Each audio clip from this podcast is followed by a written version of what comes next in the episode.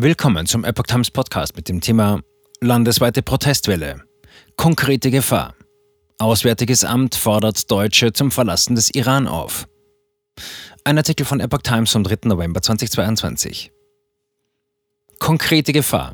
Vor allem Doppelstaatler warnt das Auswärtige Amt. In jüngster Vergangenheit sei es zu einer Vielzahl willkürlicher Verhaftungen ausländischer Staatsangehöriger gekommen. Angesichts des gewaltsamen Vorgehens der iranischen Sicherheitskräfte gegen die landesweiten Proteste hat das Auswärtige Amt alle deutschen Staatsangehörigen im Iran aufgefordert, das Land zu verlassen. Für Deutsche bestehe die konkrete Gefahr, willkürlich festgenommen, verhört und zu langen Haftstrafen verurteilt zu werden, heißt es in den am Donnerstag aktualisierten Reise- und Sicherheitshinweisen. Das eskalierende, gewaltsame Vorgehen der iranischen Sicherheitskräfte erfordert diesen Schritt, erklärte ein Sprecher des Auswärtigen Amtes.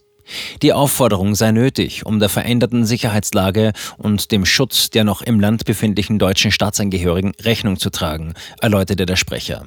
Die Besetzung der deutschen Botschaft in Teheran sei von der Aufforderung aber nicht betroffen. Sie setze ihre Arbeit fort. Vor allem Doppelstaatler, die neben der deutschen auch die iranische Staatsangehörigkeit besitzen, seien gefährdet, heißt es in den Reisehinweisen. In jüngster Vergangenheit sei es zu einer Vielzahl willkürlicher Verhaftungen ausländischer Staatsangehöriger gekommen. Wie das Auswärtige Amt weiter ausführte, kommt es im Iran häufig und oft ohne nachvollziehbare Gründe zu Verhören und Verhaftungen deutsch-iranischer Doppelstaatler. Auch Familienangehörige von Inhaftierten werden demnach regelmäßig stark unter Druck gesetzt. Die konsularischen Unterstützungsmöglichkeiten durch die deutsche Botschaft in Teheran seien erheblich eingeschränkt bis unmöglich. Im Iran gibt es seit mehr als sechs Wochen eine landesweite Protestwelle, die größte seit Jahren. Die Sicherheitskräfte gehen mit großer Härte gegen die Proteste vor.